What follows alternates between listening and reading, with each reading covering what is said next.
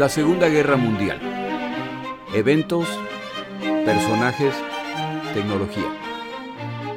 Le doy la bienvenida a nuestro episodio del día de hoy. Episodio especial. Los combatientes. Max Hastings. Como este episodio se publica originalmente en marzo del 2022, he decidido alterar el orden de la narración debido a la agresión rusa que está ocurriendo contra Ucrania en estos días.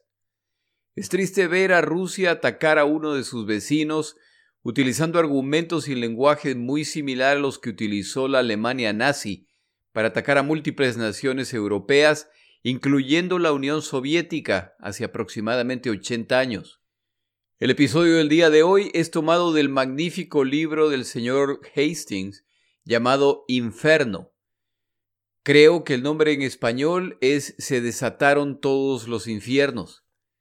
Este libro relata de forma magistral la Segunda Guerra Mundial, pero no desde el punto de vista de batallas o estrategias o política, pero desde el punto de vista del dolor humano, las consecuencias de lo que está pasando y el impacto en el ciudadano común y en este caso en los combatientes. Este episodio se complementa con dos episodios anteriores de mi podcast que completan el capítulo del libro del señor Hastings. Estos episodios son La guerra en casa y Las mujeres en la Segunda Guerra Mundial. Los animo a que compren este libro.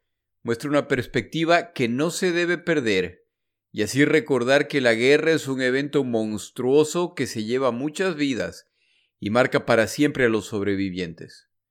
Ojalá los eventos en el este de Europa que ocurren en estos momentos concluyan con el uso de la razón y no de la fuerza. A continuación, Los combatientes, tomado del libro Inferno de Max Hastings. La experiencia de guerra de los combatientes fue extraordinariamente diversa. El Frente Oriental, donde el 90% de todos los alemanes muertos en combate encontraron su destino, dominó abrumadoramente la lucha contra Hitler. Entre 1941 y 1944, Marineros y aviadores británicos y estadounidenses lucharon en el mar y en el aire, pero un número relativamente pequeño de tropas terrestres aliadas occidentales se enfrentaron al eje en el norte de África, Italia, Asia y el Pacífico. Fuerzas angloamericanas mucho más grandes pasaron estos años entrenando y ejercitándose. Cuando el regimiento primer Norfolk entró en acción en Coima en junio de 1944, por ejemplo, fue la primera batalla del batallón desde que salió de Francia a través de Dunkerque en mayo de 1940. Muchas otras unidades británicas y estadounidenses experimentando retrasos igualmente prolongados antes de unirse a la refriega. El conflicto fue una circunstancia omnipresente para los pueblos de Gran Bretaña y sus dominios blancos, y en menor medida para los Estados Unidos, pero impuso serios peligros y dificultades solo a una minoría relativamente pequeña de hombres en el extremo agudo del conflicto. En el mar, las muertes en la mayoría de las batallas navales se contaron por cientos. En el cielo, los aviadores sufrieron pérdidas muy altas, pero fueron eclipsadas por la campaña terrestre en el este. La Unión Soviética sufrió el 65% de todas las muertes militares aliadas, China el 23%, Yugoslavia el 3%, Estados Unidos y Gran Bretaña el 2% cada uno, Francia y Polonia el 1% cada uno. Alrededor del 8% de todos los alemanes murieron, en comparación con el 2% de los chinos, el 3.44% de los holandeses, el 6.67% de los yugoslavos, el 4% de los griegos, el 1.35% de los franceses, el 3.78% de los japoneses, el 0,94% de los británicos y el 0,32% de los estadounidenses. Dentro de las Fuerzas Armadas, murió el 30.9% de los alemanes reclutados por la Wehrmacht, el 17.35% de la Luftwaffe, incluidos los paracaidistas y el personal de tierra, el 34.9% de las Waffen-SS, alrededor del 24.2% de los soldados japoneses murieron y el 19.7% del personal naval. Las formaciones japonesas cometidas contra los estadounidenses y los británicos en 1944 y 1945 perdieron mucho más, las estadísticas generales están distorsionadas por el hecho que durante la guerra un millón de soldados de Hirohito permanecieron en China, donde sufrieron pérdidas relativamente modestas. Murió un soldado ruso de cada cuatro, contra uno de cada veinte combatientes de la Commonwealth británica, y uno de cada treinta y cuatro soldados estadounidenses alrededor del 3.66% de los marinos de Estados Unidos murieron, en comparación con el 2.5% del ejército de los Estados Unidos y el 1.5% de la Marina de Estados Unidos. Un número modesto de los que luchaban se las ingeniaba para disfrutar la guerra, generalmente cuando su propio bando estaba ganando. Alemanes y japoneses en los primeros años, estadounidenses y británicos a partir de entonces. Los jóvenes que disfrutaban de la aventura encontraron esto fácilmente disponible. El teniente Robert Higgins de la Royal Navy escribió en julio de 1940 Supongo que nuestra posición es lo más peligroso posible en vista de la amenaza de invasión, pero no puedo evitar sentirme lleno de alegría estar en el puente de uno de los barcos de Su Majestad, que el capitán me hablara como a un igual, y saber que esta embarcación estaría a mi cuidado exclusivo durante las próximas horas. ¿Quién no preferiría morir así como tanta pobre gente tiene que hacerlo? En ciudades abarrotadas, en algún trabajo sudoroso bajo techo. Hitchens murió en 1942 pero era un guerrero feliz. Las fuerzas especiales, los ejércitos privados, entre comillas, considerados con sentimientos encontrados por los guerreros más convencionales, atrajeron a los espíritus audaces que no se preocupaban por arriesgar sus vidas en empresas piratas por tierra y por mar. Entre 1940 y 1944, en parte porque los soldados de Churchill no pudieron enfrentarse a la Wehrmacht en Europa, las unidades de asalto británicas llevaron a cabo muchas operaciones pequeñas de las que desconfiaban los jefes de personal estadounidenses. Aunque las unidades aerotransportadas estadounidenses y los Rangers jugaron un papel destacado en la campaña del noreste de Europa. El primer ministro promovió incursiones en los puestos de avanzada alemanes para mostrar agresión, probar tácticas y equipos y mantener una fachada de impulso en el esfuerzo de guerra británico.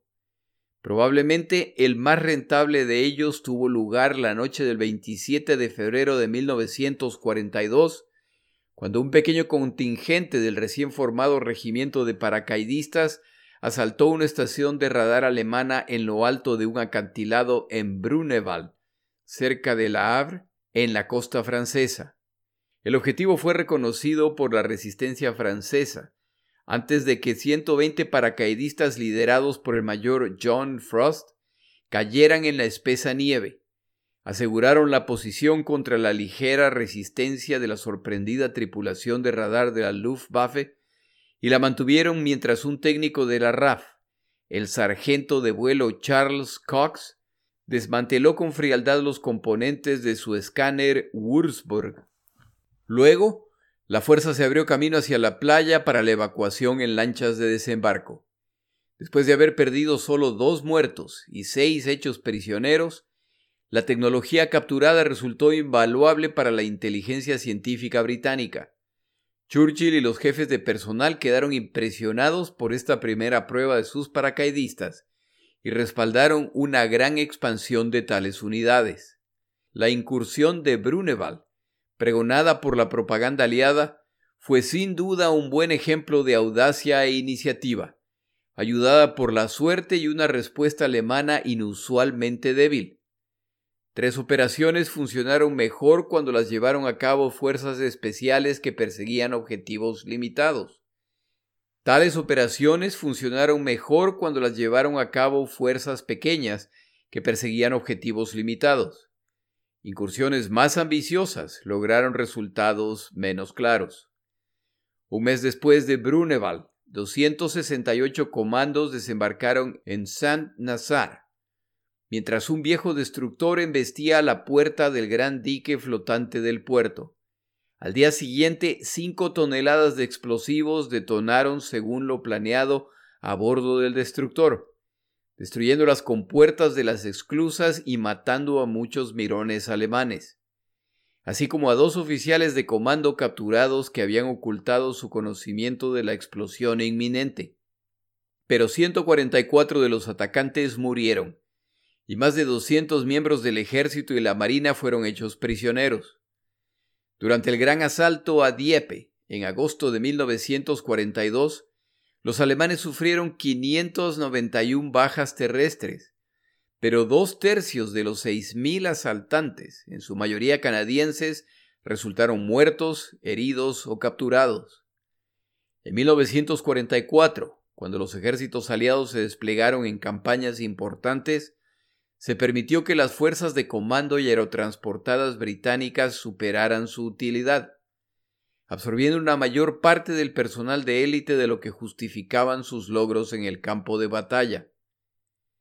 En los primeros años de la guerra, sin embargo, hicieron una contribución útil a la moral y deleitó a sus participantes. Muchos soldados profesionales dieron la bienvenida a las oportunidades profesionales que brindó Hitler. Los que sobrevivieron y demostraron competencia obtuvieron ascensos en meses en que en tiempos de paz habrían llevado años. Los comandantes desconocidos fuera de sus regimientos un verano podían alcanzar la fama y la fortuna al siguiente. En cinco años, Dwight Eisenhower, sin duda un ejemplo excepcional, ascendió de coronel a general máximo, una de las historias fascinantes de la guerra. En palabras del teniente general británico Sir Frederick Morgan, fue ver cómo los estadounidenses desarrollaron a sus grandes hombres tan rápidamente. Ike creció casi mientras uno lo miraba. Sir Bernard Montgomery, de Gran Bretaña, pasó de ser teniente general en agosto de 1942, desconocido fuera de su servicio a convertirse en comandante del grupo del ejército y héroe nacional solo dos años después. En los niveles más bajos, muchos oficiales regulares que ingresaron a la guerra como tenientes se convirtieron en coroneles o brigadieres a mediados de los 20. Horatius Murray, por ejemplo, en 1939, después de 16 años de servicio, solo había alcanzado el rango de mayor, pero terminó la guerra como teniente general. Por su parte, el capitán de la Wehrmacht, Rolf Helmut Schroeder, recordó con gratitud, entre comillas, su experiencia de campaña, a pesar de haber sido herido en tres ocasiones. Asimismo, el mayor Karl Gunther von Haas, que sobrevivió el cautiverio en manos rusas, en los primeros años de la guerra estábamos orgullosos de pertenecer al ejército alemán. Miro hacia atrás en mi carrera militar, no sin satisfacción. Algunas personas descubrieron que llevar su parte de la lucha de su nación por la conquista o la libertad hacía tolerables las penas y ennoblecía la soledad y el peligro. Pero cuanto más humildes eran sus circunstancias personales, más leves parecían las compensaciones por el sacrificio. William Crawford, un chico de 16 años que servía a bordo del crucero de batalla Hood, escribió con tristeza a su casa. Querida mamá, sé que está mal decirlo, pero estoy harto. Me siento un poco enfermo, no puedo comer y tengo el corazón en la boca. Hoy tropezamos con mal tiempo hablando de olas tan grandes como casas. Están rompiendo sobre nuestra proa. Me pregunto si sería bueno, mamá, que escribieras al almirantazgo y les preguntaras si no había alguna posibilidad de que consiguiera un trabajo en tierra, en Rosin. Ya sabes, diles que tienes dos hijos y eso. Asegúrate de decirles mi edad, si tan solo pudiera salir de este barco. Crawford, sin embargo, todavía estaba a bordo del Hood cuando fue hundido con casi todos sus tripulantes en mayo de 1941. Como ilustra su carta, el estoicismo no era más universal entre todos los marineros en la mar que entre los soldados en el campo de batalla. Estoy absolutamente harto de todo. Jackie Jackson escribió a su esposa desde el Mediterráneo en mayo de 1941. La suciedad y la inmundicia, las moscas y el calor, y sobre todo el hecho de que no tengo noticias tuyas. Se quejó de haber recibido solo una carta en seis semanas, la más deprimente que he recibido en mi vida. Agrega a eso un cable que más o menos insinúa que la casa ha sido destruida y puedes hacerte la idea clara de lo mucho que deseo saber de ti de vez en cuando.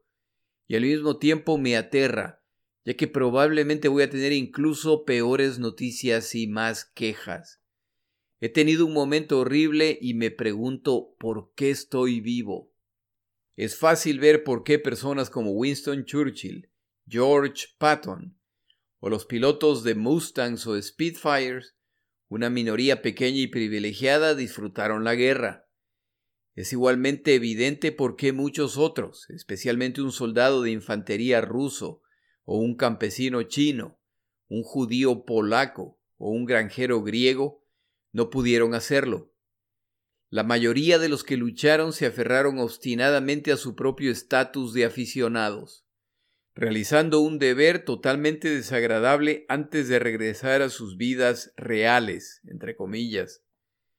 Como un teniente de 24 años de edad en acción contra los alemanes con los King's Own Scottish Borderers, Peter White reflexionó, debe tomar alrededor de siete años hacer que un ser se sienta realmente como un soldado y no como un civil disfrazado.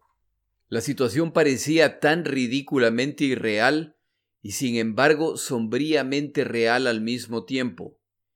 Al menos podríamos consolarnos con el conocimiento de que esos pobres seres frente a nosotros estaban en el mismo bote, aunque era un bote que ellos buscaban. John Hersey escribió sobre los infantes de marina en Guadalcanal. Los uniformes, la bravuconería eran solo camuflaje. Eran solo niños estadounidenses. No querían ese valle ni ninguna parte de la selva.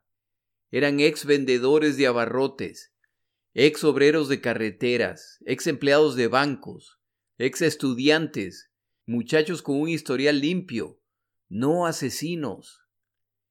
El cabo de la RAF, Royal Air Force, Peter Baxter se lamentó.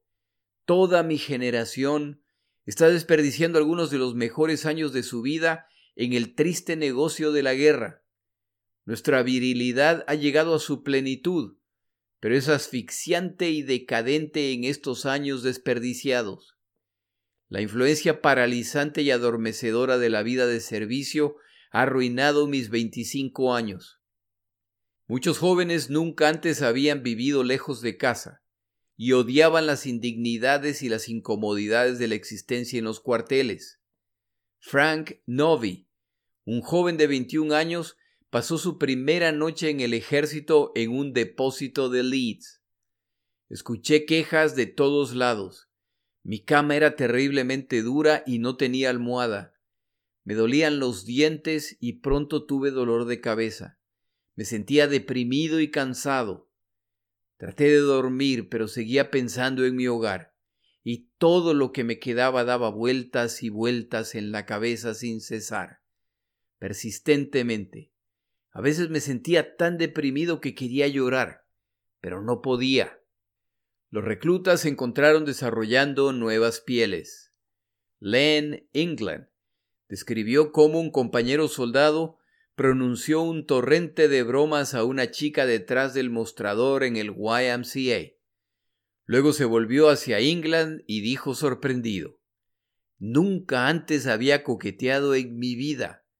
Solo he estado en el ejército cinco días y ahora mira lo que estoy haciendo.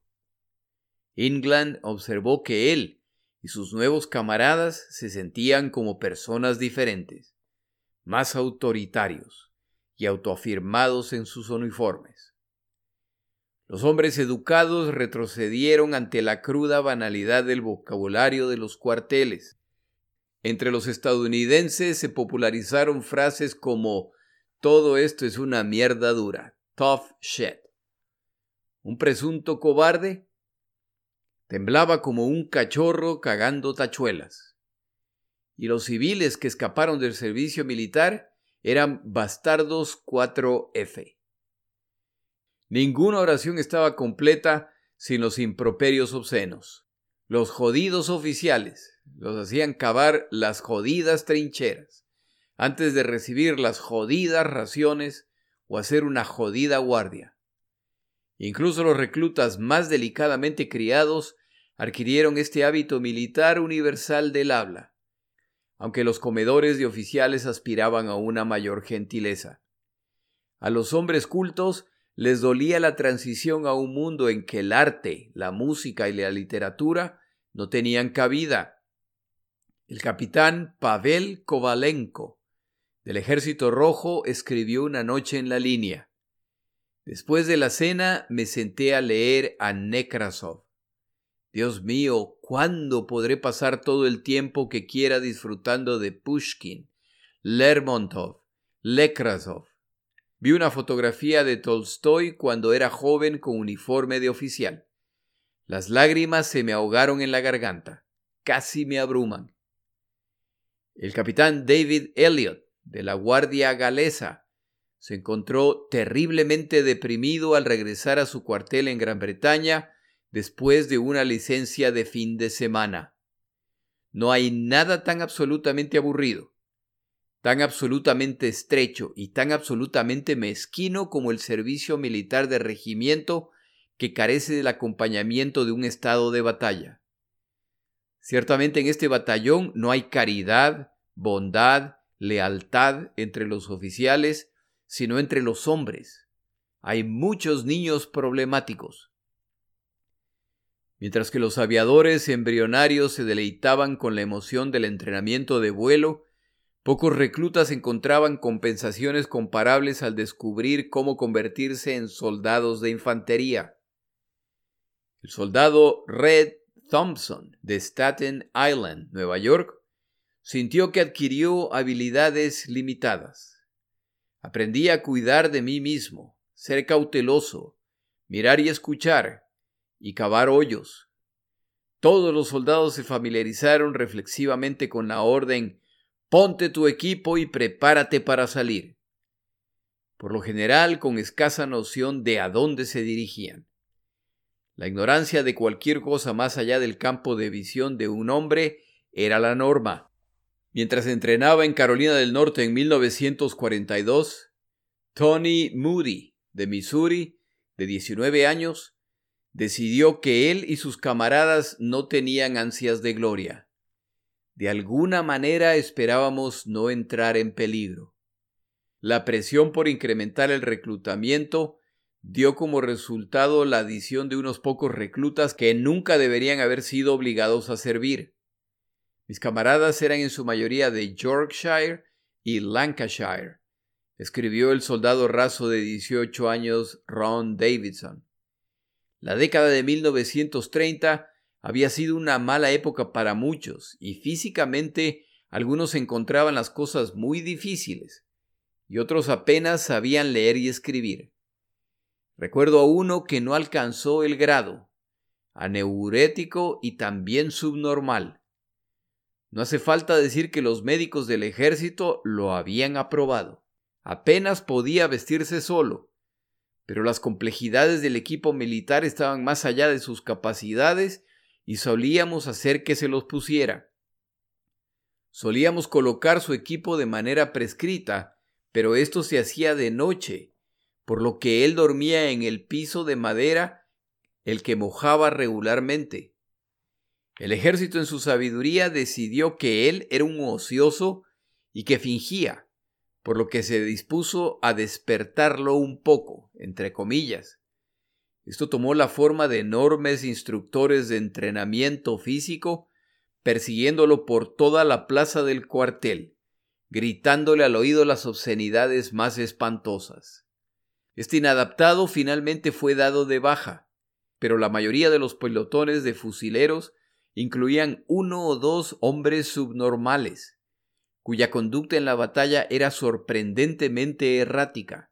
El soldado británico William Chappell confesó su propia sumisión al servicio militar, pero nunca dejó de añorar el mundo civil del que había sido arrancado.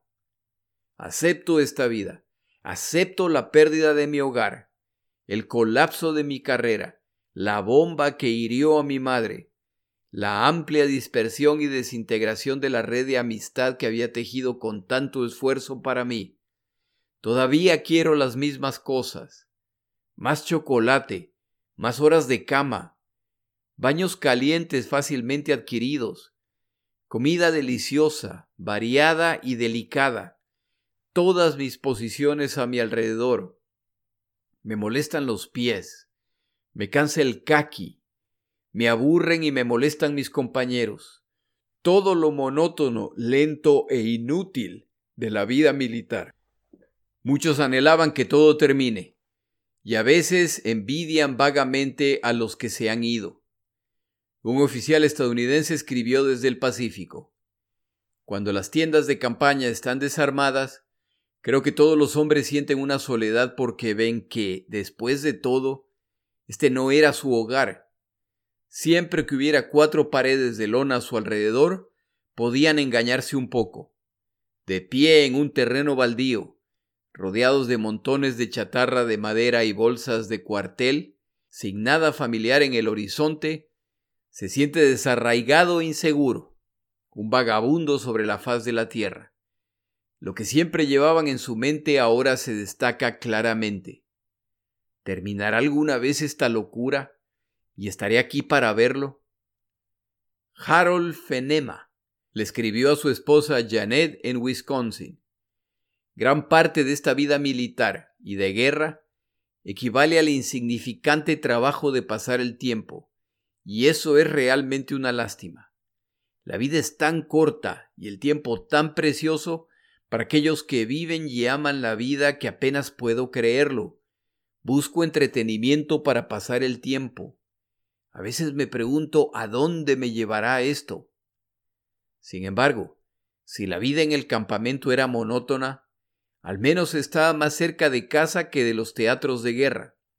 El soldado Eugene Gagliardi un periodista de 19 años de Brooklyn, consideró toda su experiencia posterior de servicio en Europa como una pesadilla. Todos mis buenos recuerdos del ejército eran antes de que fuéramos a Francia. El servicio activo, cuando llegó, lo cambió todo. El corresponsal estadounidense E. J. Kahn escribió desde Nueva Guinea. A medida que avanza la carrera militar, cambia gradualmente de ser predominantemente interior a una completamente exterior. Eugene Sledge, marino, rechazaba el estado brutal al que el campo de batalla lo reducía.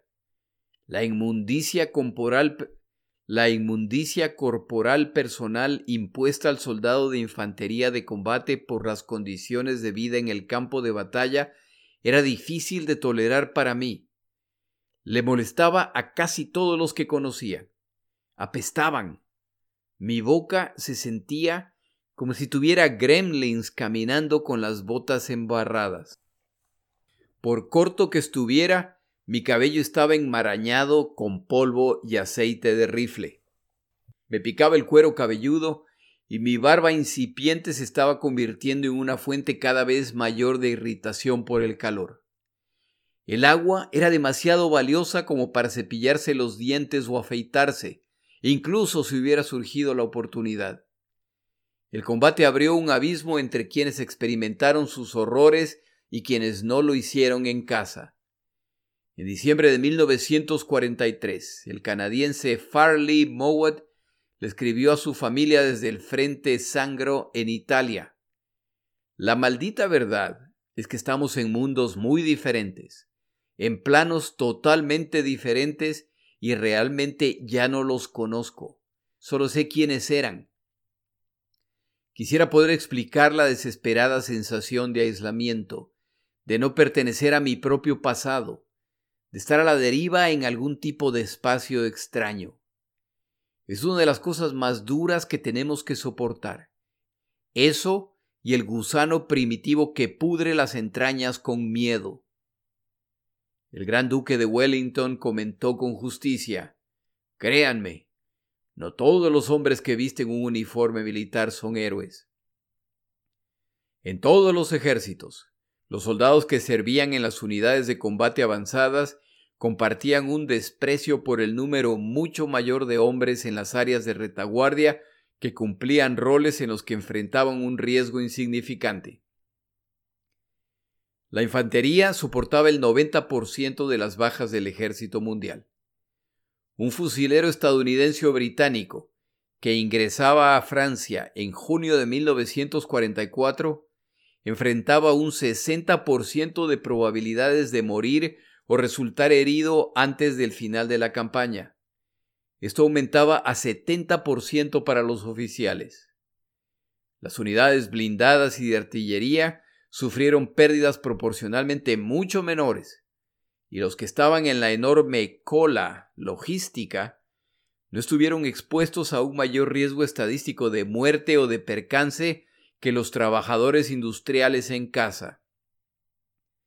El bombardeo impuso un trauma intenso. No había nada sutil o íntimo en el acercamiento y la explosión de un proyectil de artillería, escribió Eugene Sledge, recordando Peleliu. Cuando escuché el silbido de uno que se acercaba en la distancia, cada músculo de mi cuerpo se contrajo. Me preparé en un insignificante esfuerzo por evitar ser arrastrado. Me sentí completamente impotente. A medida que el silbido diabólico se hacía más fuerte, mis dientes rechinaban, mi corazón latía con fuerza, mi boca se secaba, mis ojos se entrecerraban, el sudor se derramaba sobre mí, mi respiración se hacía en breves jadeos irregulares y tenía miedo de tragar para no ahogarme. Siempre rezaba, a veces en voz alta. Me sentí completamente impotente. Para mí, la artillería fue el invento del infierno. El silbido y el grito del gran paquete de destrucción de acero fueron el pináculo de la furia violenta y la encarnación del mal reprimido. Era la esencia de la violencia y la inhumanidad del hombre hacia el hombre desarrollé un odio apasionado por los obuses. Morir por una bala parecía tan limpio y quirúrgico, pero los proyectiles de artillería no solo desgarraban el cuerpo, sino que torturaban la mente de uno casi más allá del borde de la cordura. Después de cada bombardeo estaba exprimido, flácido, exhausto. La pasividad forzada frente al bombardeo fue uno de los predicamentos más tristes de cada soldado. Dele a un muchacho un rifle o una pistola y permítale que la use, y por asustado que esté se enfrentará a la mayoría de las cosas. Escribió el capitán Alastair Borthwick del quinto ejército Seaford Highlanders. Ponlo inactivo en una trinchera y el peligro se vuelve progresivamente más difícil de soportar. El miedo es insidioso y crece en la inactividad. La mayoría de los soldados descubrieron un horror especial al soportar un bombardeo de mortero. Uno comparó imaginativamente los gruñidos repentinos y repetitivos con el sonido de una mujer golpeando una alfombra. Las bombas que detonaron en los árboles elevados arrojaron astillas de madera y fragmentos de acero mortales. Peter White se sintió abrumado por la lástima por uno de sus soldados en medio de tal asalto.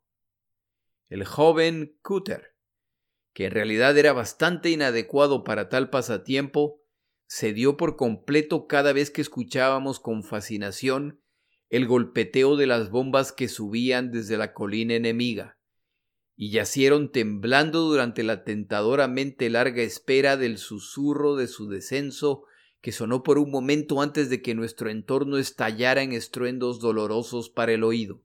A medida que llegaba cada clímax, los gemidos de miseria del soldado Cutter estalló en un torrente incontrolable de súplicas verbales. Se recuperó lo suficiente como para murmurar Lo siento, señor. Sentí mucha simpatía por Cutter, pero no me atreví a demostrarlo porque sentí que se derrumbaría aún más. Había perdido tanto el control de sí mismo cuando llegó una pausa lo suficientemente larga para que saliéramos corriendo y siguiéramos cavando, que le dije que se detuviera donde estaba hasta que se hubiera recuperado. Estaba en tal estado que su condición podría haber puesto ideas en la cabeza de otros. Se arrastró en la arena gimiendo. Oh Dios, oh Dios, ¿cuándo se detendrá? Señor, lo siento. Dios, oh, detente.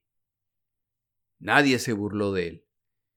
Todos habíamos saboreado demasiado vívidamente la terrible experiencia para sentir otra cosa que no fuera una gran compasión.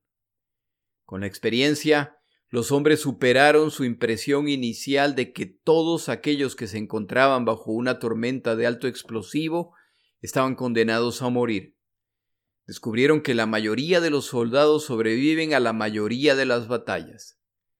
A partir de entonces se convirtió en una cuestión de gusto personal si un individuo decidía que él mismo estaba obligado a estar entre los afortunados o condenados a unirse a los muertos. Habíamos aprendido nuestra primera lección, que el destino, no los alemanes o los italianos, eran nuestro enemigo indiscriminado. Esto lo escribió un cabo de los ingenieros reales en Sicilia. Con la misma insensibilidad de las órdenes del ejército, sin justicia ni juicio.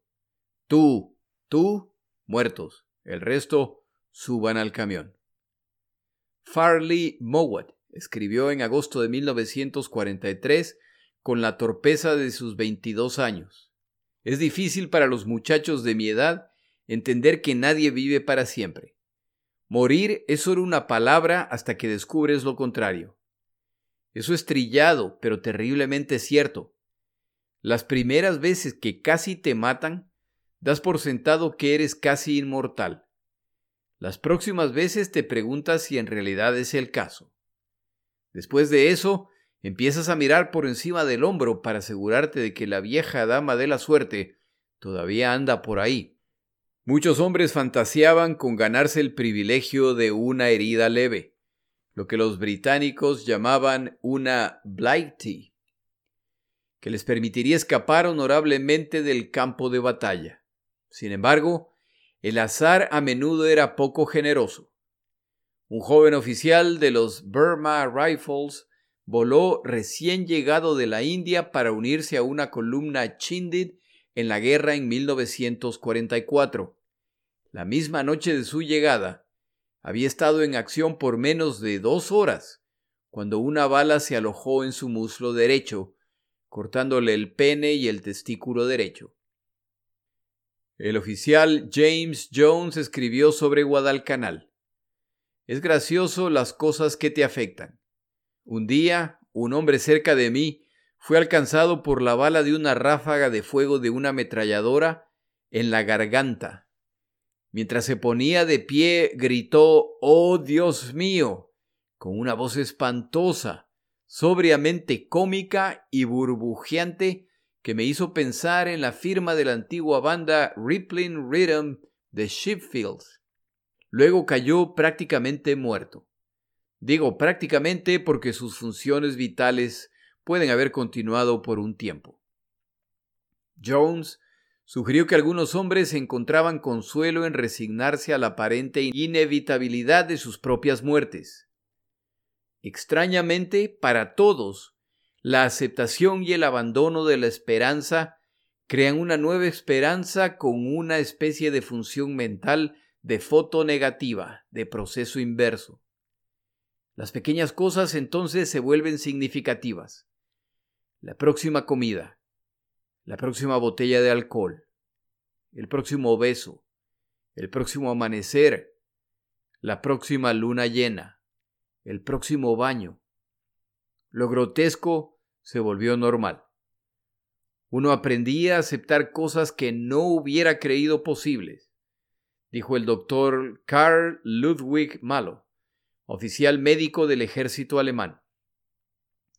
Hans Moser, combatiente de 16 años en una batería antiaérea de 88 milímetros en Silesia, se sorprendió al encontrarse impasible cuando una explosión mató a la cuadrilla vecina, dejando el armamento cubierto de partes de cuerpos. Era tan joven que no pensé mucho respecto a lo ocurrido. Un soldado de infantería estadounidense, Roscoe Blunt, observó el impacto de un proyectil en un compañero soldado. El hombre se desintegró, dejando solo parches y charcos de sangre y huesos salpicados en el barro. Las identificaciones nunca se encontrarían, ni siquiera sus placas metálicas de identificación. Otro soldado desconocido. Me senté y comí mi comida. Yo no lo había conocido. La mayoría de los hombres bajo fuego se centraron en la inmediatez y la lealtad entre ellos. Sus esperanzas y temores se vuelven elementales, como lo describe el teniente británico Norman Craig en el desierto. La vida era tan libre de todas sus complejidades. Qué claridad y qué simplicidad. Permanecer con vida. Llevar una vez más una existencia normal volver a conocer la calidez, el confort y la seguridad. ¿Qué más se podía pedir? Nunca volvería a quejarme de las circunstancias. Nunca cuestionaría el destino. Nunca me sentiría aburrido, infeliz o insatisfecho. Que se le permitiera seguir viviendo. Nada más importaba. El compañerismo era fundamental. Nadie tiene el coraje de actuar de acuerdo con su cobardía natural con toda la compañía mirando, dijo un suboficial de la Luftwaffe llamado Walter Schneider. La intimidad forjada incluso por unas pocas semanas de experiencia de batalla compartida hizo que algunas unidades se comportaran con una crueldad cínica hacia los recién llegados. Eran forasteros, un veterano sargento estadounidense dijo cerca de Anzio, donde su unidad tuvo ocho reemplazos asesinados a las 24 horas de haber llegado. No íbamos a enviar a nuestros propios muchachos a una situación tan tonta como esa. Habíamos estado juntos desde África, Sicilia y Salerno. Enviamos a los reemplazos por delante. Era lo mismo en todos los ejércitos. La compañía era el Heimat, dijo el teniente de las SS Helmut Gunther. La gente con la que querías estar. Lo más grave de ser herido era la separación de tu unidad. El sentimiento era completamente diferente hacia aquellos que habían estado contigo durante mucho tiempo en comparación con aquellos que no lo habían estado. Unos pocos meses son una eternidad para un soldado en guerra. Algunos soldados escoceses de la División 51 de los Highlands se amotinaron en Salerno en septiembre de 1943 en lugar de aceptar ser enviados a otras compañías. Solo un pequeño número de guerreros articuló esperanzas más ambiciosas que las de la supervivencia personal.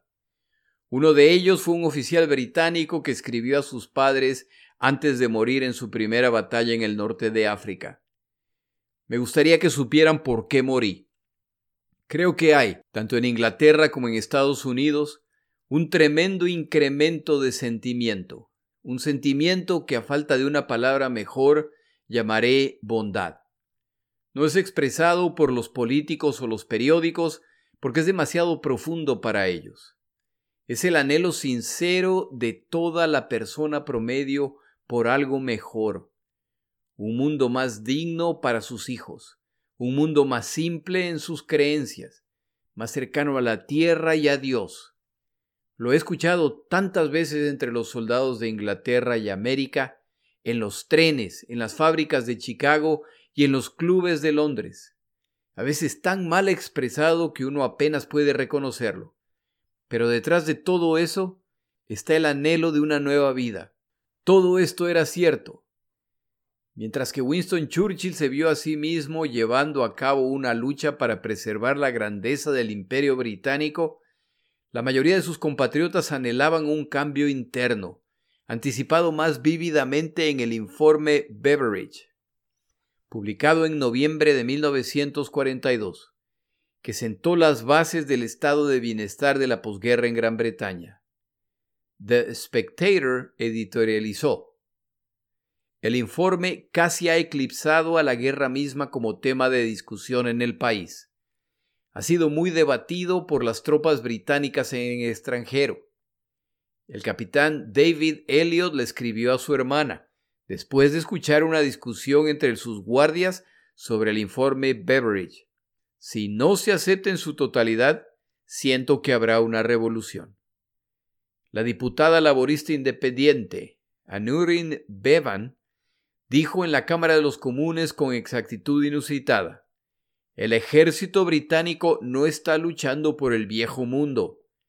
Los miembros del partido opuesto que piensan que estamos pasando por todo esto para mantener sus pantanos malayos están cometiendo un error. Había un contraste notable entre las actitudes de los pueblos europeos y asiáticos que buscaban el cambio social y constitucional como recompensa por la victoria, y la de los compatriotas de Franklin Roosevelt, que en gran medida estaban satisfechos con la sociedad que habían conseguido. Un escritor de Nueva York observó sarcásticamente sobre los estadounidenses en el extranjero. El té de los británicos y el vin rouge de los franceses solo han confirmado sus convicciones originales, que Estados Unidos es su hogar. Ese hogar es mejor que Europa. Ernie Pyle registró las aspiraciones de los soldados que conoció antes de la invasión de Sicilia, abrumadoramente dominados por el hambre de volver a casa. Estos futuros gravemente anhelados de los hombres que van a la batalla incluyen muchas cosas, como volver a ver a mi vieja, otra vez ir a la universidad, de sostener en sus rodillas, aunque sea una sola vez, al hijo propio, de volver a convertirte en el campeón vendedor de tu territorio, de conducir un camión de carbón por las calles de Kansas City. Una vez más, y sí, simplemente sentarte al sol una vez más en el lado sur de la casa en Nuevo México. Fueron estas pequeñas esperanzas las que constituyeron la suma total de nuestra preocupación en lugar de cualquier visualización de la agonía física por venir. La ambición obsesiva de los hombres por volver a donde pertenecían se hizo más enfática cuando llegó esa agonía física.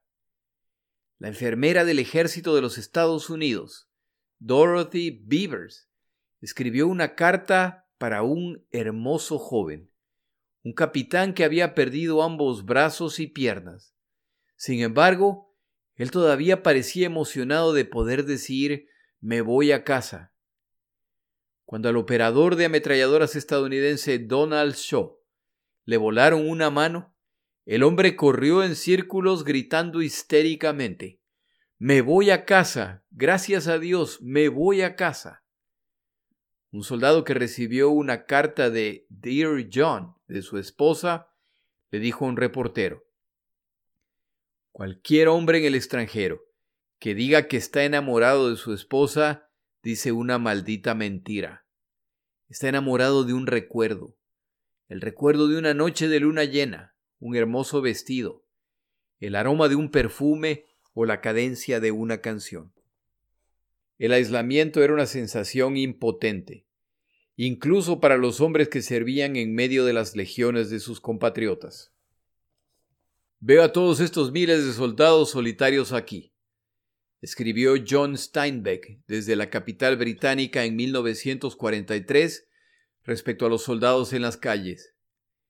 Hay una especie de andar que tienen en Londres, un andar apático. Están buscando algo. Dirán que es una chica, cualquier chica, pero no es eso en absoluto. Aunque los soldados a menudo hablan de mujeres bajo el estrés y la incomodidad inquebrantable de un campo de batalla, la mayoría anhela placeres simples, entre los cuales el sexo apenas figura. Un teniente coronel del Cuerpo de Marines de los Estados Unidos de América en el Pacífico Sur fantaseaba con sus ambiciones de regresar a casa. Voy a empezar a usar pijamas de nuevo. Me voy a despachar unos cuantos huevos y varios litros de leche. Algunos baños calientes también, por supuesto. Pero me estoy guardando lo mejor para el final. Voy a pasar un día entero tirando de la cadena del excusado, solo para escuchar correr el agua. Llama la atención contrastar tan modestas ambiciones comunes a la mayoría de los soldados de las democracias con el entusiasmo marcial de algunos de los hombres de Hitler, especialmente de los de la Waffen-SS, que persistió en grado sorprendente hasta los últimos meses de la guerra. Una mujer italiana nacida en Estados Unidos escribió con una mezcla de desconcierto, repugnancia y fascinación sobre dos oficiales alemanes que conoció en 1943. Son los seres humanos más altamente especializados que he conocido. El luchador. Ambos tienen menos de 20 años. Ambos han participado en las campañas de Polonia, Francia, Rusia y ahora Italia. Uno de ellos, ascendido de rango, comandó durante seis meses una compañía de desertores rusos. Es imposible transmitir la profundidad de convicción en su voz, mientras nos exponía las doctrinas familiares que le habían enseñado, las necesidades de la gran Deutschland, la superioridad racial nórdica, la inevitabilidad de la entrada de Alemania en la guerra, a pesar de todos los esfuerzos de Hitler por hacer las paces con Inglaterra, su orgullo por su país y sus hombres, y sobre todo su inquebrantable certeza, incluso ahora, de la victoria final. Es un enigma perdurable como un ejército alemán, compuesto abrumadoramente por reclutas, tanto ciudadanos soldados como sus homólogos aliados, se mostró consistentemente superior. Parte de la respuesta debe estar en la suprema profesionalidad del cuerpo de oficiales y su doctrina de combate, a lo largo de los siglos, Alemania había producido soldados formidables, y bajo Hitler su rendimiento alcanzó su cenit. Más allá de esto, el papel de la compulsión se volvió casi tan importante como lo fue en los ejércitos de Stalin. Los soldados alemanes que huyeron de un campo de batalla o desertaron sabían que estaban sujetos a ejecución. Una sanción, una sanción impuesta con mayor frecuencia a medida que se desmoronaba el imperio nazi. La Wehrmacht no disparó a tanto de sus propios hombres como lo hicieron los rusos, pero en 1945 las ejecuciones penales se produjeron por decenas de miles. Los comandantes aliados, desesperados por persuadir a sus propios hombres de que se esforzaran más, a menudo lamentaban su incapacidad para imponer sentencias capitales disuasorias a los desertores. Pero más importante para la resistencia residual alemana fue la contribución de un núcleo de fanáticos, en particular las formaciones de las Waffen-SS. Una década de adoctrinamiento nazi moldeó excelentes jóvenes líderes. Incluso cuando estaba claro que la marea de la guerra se había vuelto irreversiblemente contra Hitler, muchos alemanes hicieron sacrificios extraordinarios para preservar su patria de las represalias rusas. No todos los miembros de la Wehrmacht fueron héroes. En 1944-1945, un número creciente se mostró dispuesto e incluso ansioso por rendirse. Pero el ethos del ejército de Hitler, como los de Rusia y Japón, difería significativamente de las fuerzas británicas y estadounidenses. El precio de permitir que los hombres conservaran algunas libertades civiles y libertad de elección y de renunciar a sanciones brutales sobre los débiles fue que los ejércitos occidentales se vieron obligados a compensar con potencia de fuego y paciencia la menor disposición de sus soldados a aceptar sacrificios. Hasta aquí el texto del libro de Max Hastings, Inferno.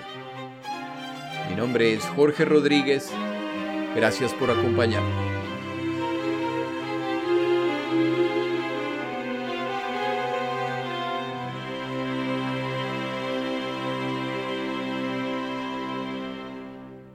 Para información adicional respecto a este episodio, las notas de este podcast, que incluyen la narración de este episodio, así como acceso a resúmenes, videos, documentales y materiales adicionales gratuitos disponibles en el Internet, por favor vaya a Amazon y busque el libro La Segunda Guerra Mundial, Eventos, Personajes, Tecnología.